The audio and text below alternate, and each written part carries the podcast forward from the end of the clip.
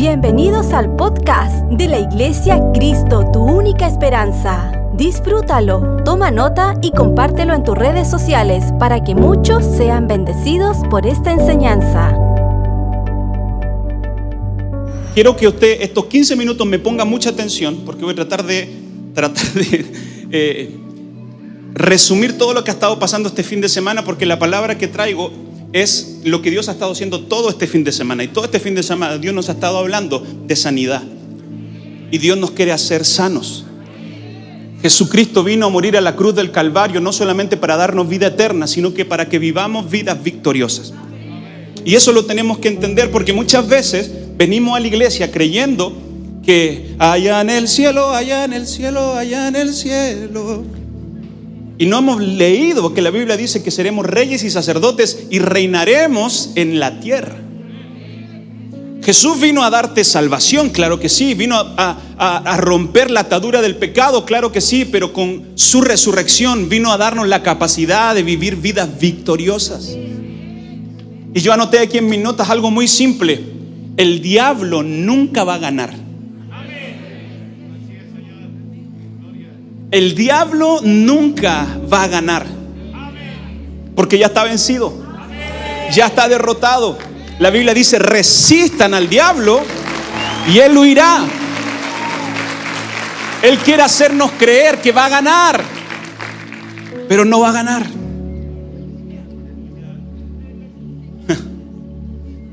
Y escribí esto aquí en minutos. Si él te pudo deprimir hasta casi matarte, Dios te va a hacer vivir de alegría.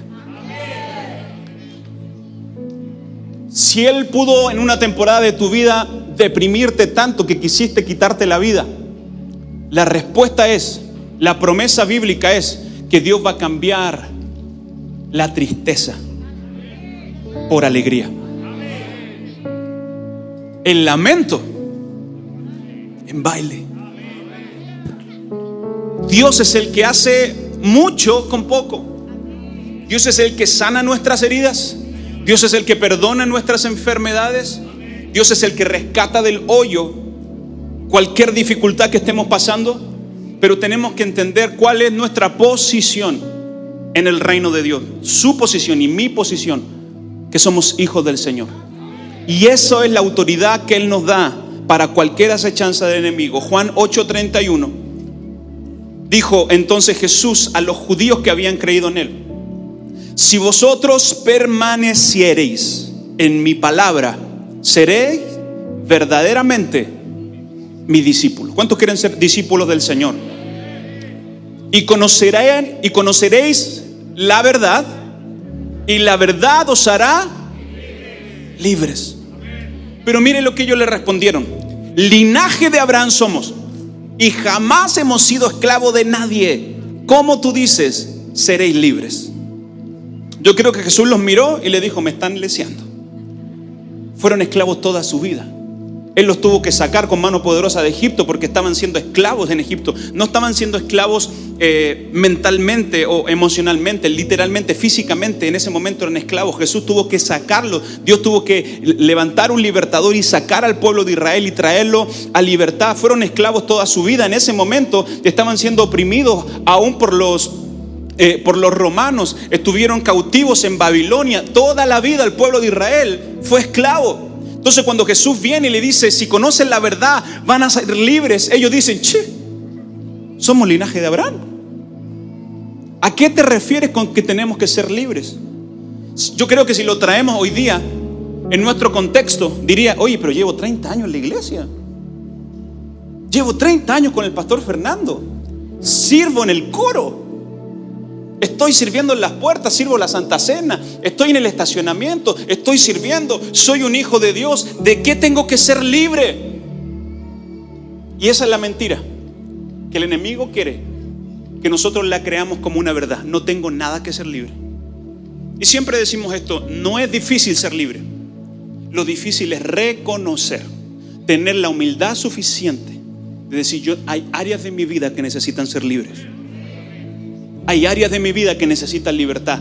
Hay áreas de mi vida que siguen necesitando a Jesús. Jesús no solamente murió una vez por nosotros, Nosotros necesitamos a Jesús todos los días. Nosotros necesitamos tener un encuentro con Jesús todos los días. Le digo algo, tuve un encuentro personal con el Señor cuando tenía 16 años de edad, pero hoy día estoy más enamorado de Él. Hoy día estoy más apasionado de Él. Porque todos los días Él me enamora. Todos los días Él me seduce con cuerdas de amor. Todos los días Él muestra propósito en mi vida. Todos los días Él me da visión. Todos los días puedo escuchar su voz. Todos los días puedo hablar con Él. Todos los días cuando levanto mis manos siento la presencia de Dios. Todos los días no fue un encuentro del pasado. Es un encuentro constante con el Espíritu Santo.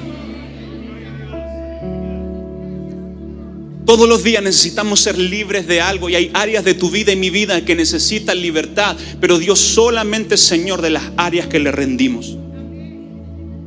¿Qué área necesita rendirle al Señor en esta noche? Dejamos que Dios se meta en todo, pero ay, pero no, en eso no te metas, Señor. Él te quiere hacer libre en cada área de tu vida. Él te quiere bendecir en cada área de tu vida. El mundo dice buena suerte en el dinero, mala suerte en el amor. Pero el reino de Dios dice que Él bendice todas las áreas de nuestra vida. Nosotros no vivimos bajo maldición, vivimos bajo bendición. Y si antes vivías bajo la maldición del sábado para acá, cuando cruzaste esa línea, comenzaste a vivir una vida de bendición. Porque la bendición se obtiene a través de la fe en Jesús. Diga conmigo, quiero ser libre. ¿Cuántos quieren ser libres esta noche? Segunda de Corintios 10:3 dice, las armas de nuestra milicia no son carnales, sino poderosas para la destrucción de fortalezas, destruyendo todo argumento y toda altivez que se levante contra el conocimiento de Dios y llevando cautiva tu mente a la obediencia a Cristo. Y yo decía esto el sábado. No podemos vivir siendo cautivos del miedo y del temor si hemos sido cautivados por la belleza de Jesús. Si algo vamos a ser cautivos, que seamos cautivos de Jesús. Alguien cautivo es alguien que está preso, es alguien que no tiene libertad. Y muchas veces usted y yo hay áreas de nuestra vida que las vivimos de esa forma. Muchas veces hay áreas en su vida y en mi vida que están cautivas, que creemos que nunca vamos a poder ser libres, que creemos que nunca, que están ahí escondidas en un cuarto eh, eh, lleno de oscuridad, que nadie lo sabe. Por eso Jesús dijo, si conocen la verdad, la verdad los hará libres. Si el Hijo os libertare, seréis verdaderamente libres. Yo necesito ser verdaderamente libre. No quiero una verdad de apariencia. No quiero una libertad que todos simplemente crean que estoy libre. No, yo quiero disfrutar la vida. Yo quiero disfrutar las bendiciones que Dios pone en nuestra vida. Yo quiero disfrutar a mi familia. Yo quiero disfrutar, pero el, enemigo quiere imponerse en usted y entre el propósito de Dios para que no puedas disfrutar, para venir a condenarte, para venir a mentirte. El único que condena es el enemigo de nuestra alma, pero Jesús vino a darnos vida y una vida abundante.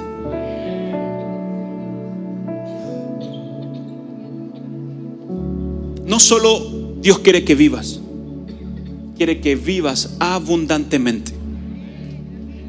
Lo voy a repetir, no solamente Dios quiere que vivamos, quiere que vivamos abundantemente. Lucas 13:10. Un día de reposo, Jesús estaba enseñando en una sinagoga y allí estaba una mujer que hacía 18 años sufría de un espíritu de enfermedad.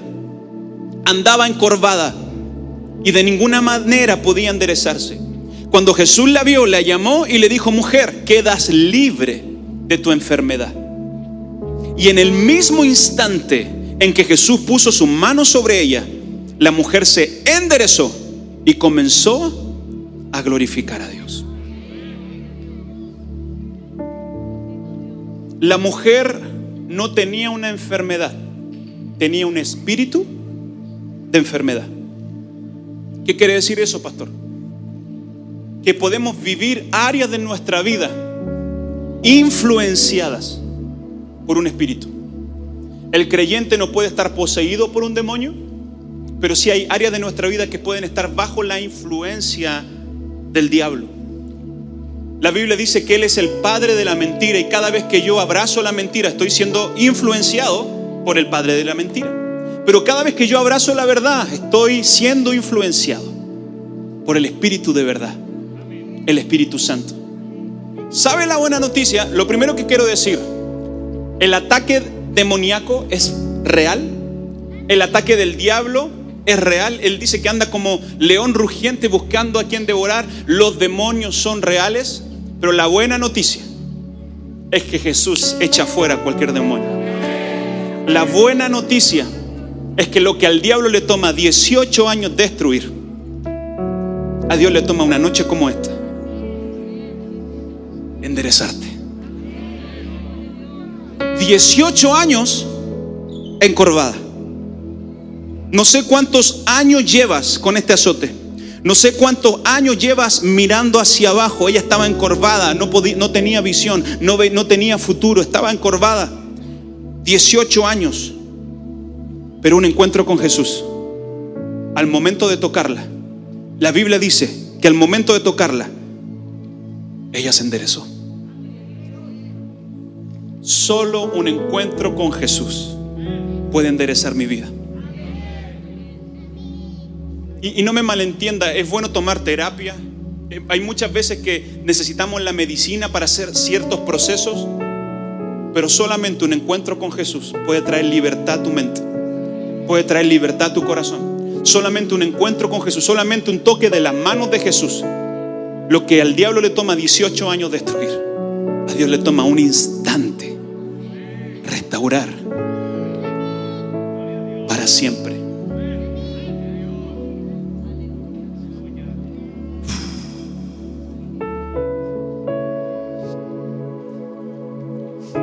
El diablo nunca ha ganado y nunca va a ganar.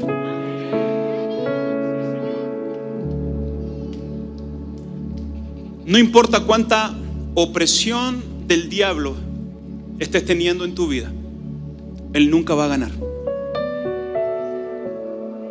Porque si estás en las manos del Señor, todo va a estar bien. La Biblia declara que lo que está en su mano nadie lo arrebata. Estamos en el hueco de su mano. Él no solamente te tiene en su mano, Él te tiene en la hendidura de su mano, donde nada te puede tocar, donde nada te puede afectar, donde nada te puede enfermar, porque Dios está contigo. Job 8:5, que sube el equipo por favor, ya se me acabaron los 15 minutos. Job 8:5. Y con esto vamos a terminar. Lea bien con atención. Esperen que pasen estos modelos. Están cada más cachados estos cabros. Si tú de mañana buscares a Dios y rogares al Todopoderoso, si fueras limpio y recto, ciertamente luego se despertará por ti y hará prosperar la morada de tu justicia. Y aunque tu principio haya sido pequeño, tu postrer estado será muy grande.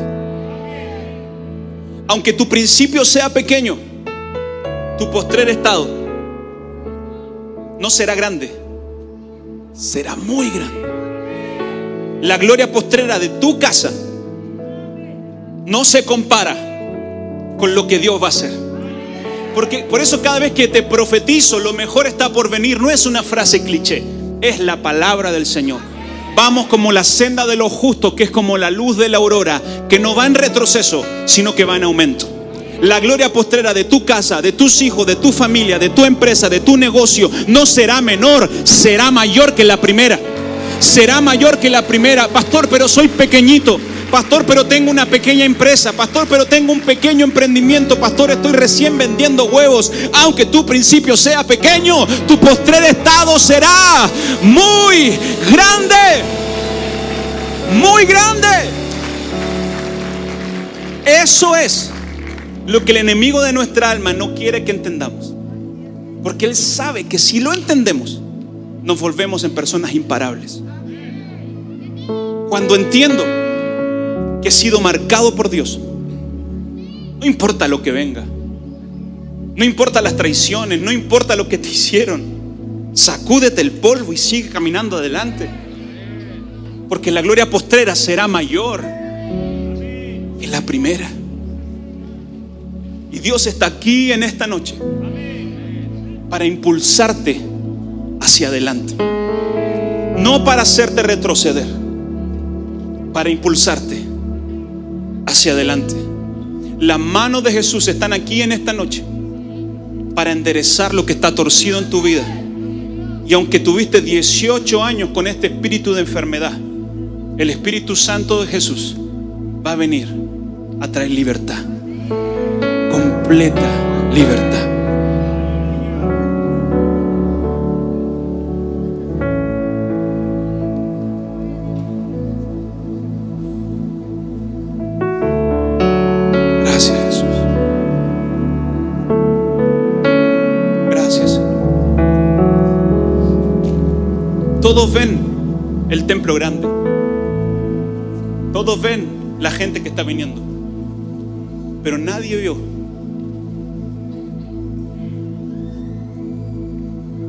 El pequeño comienzo que tuvimos, que nuestro pastor y nuestra pastora tuvieron en la población lavandera.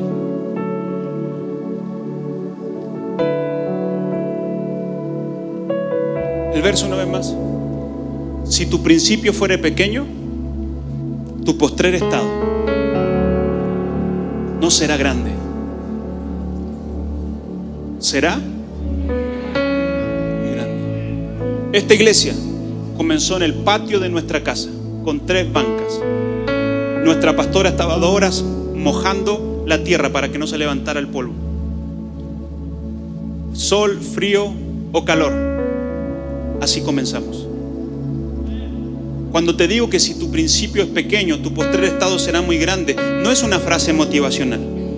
Ha sido nuestro testimonio de vida. Y hoy sirvo al Señor, no porque le escuché predicar a mi papá una buena predicación, sino porque Él me hizo enamorarme de Cristo con su ejemplo. Mi mamá me hizo enamorarme del Señor con su ejemplo.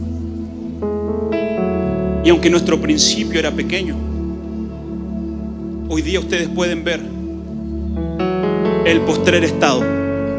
Que déjeme decirle algo, ni siquiera estamos en la mitad de lo que Dios va a hacer.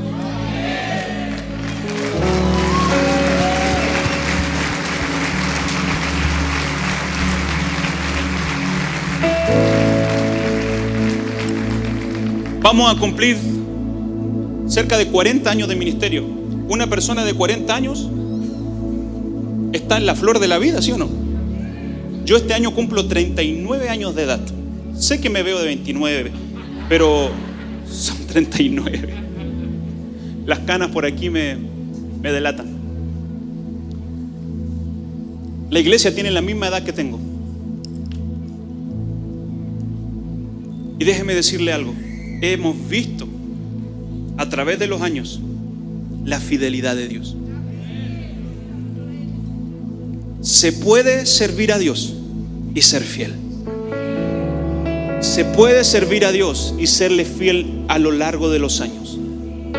¿Qué cuesta? Cuesta. El precio que hay que pagar no es un poco. Servir a Dios es todo o nada.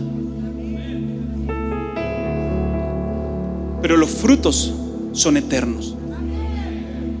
Son familias restauradas, son matrimonios restaurados, son personas saliendo de sus adicciones.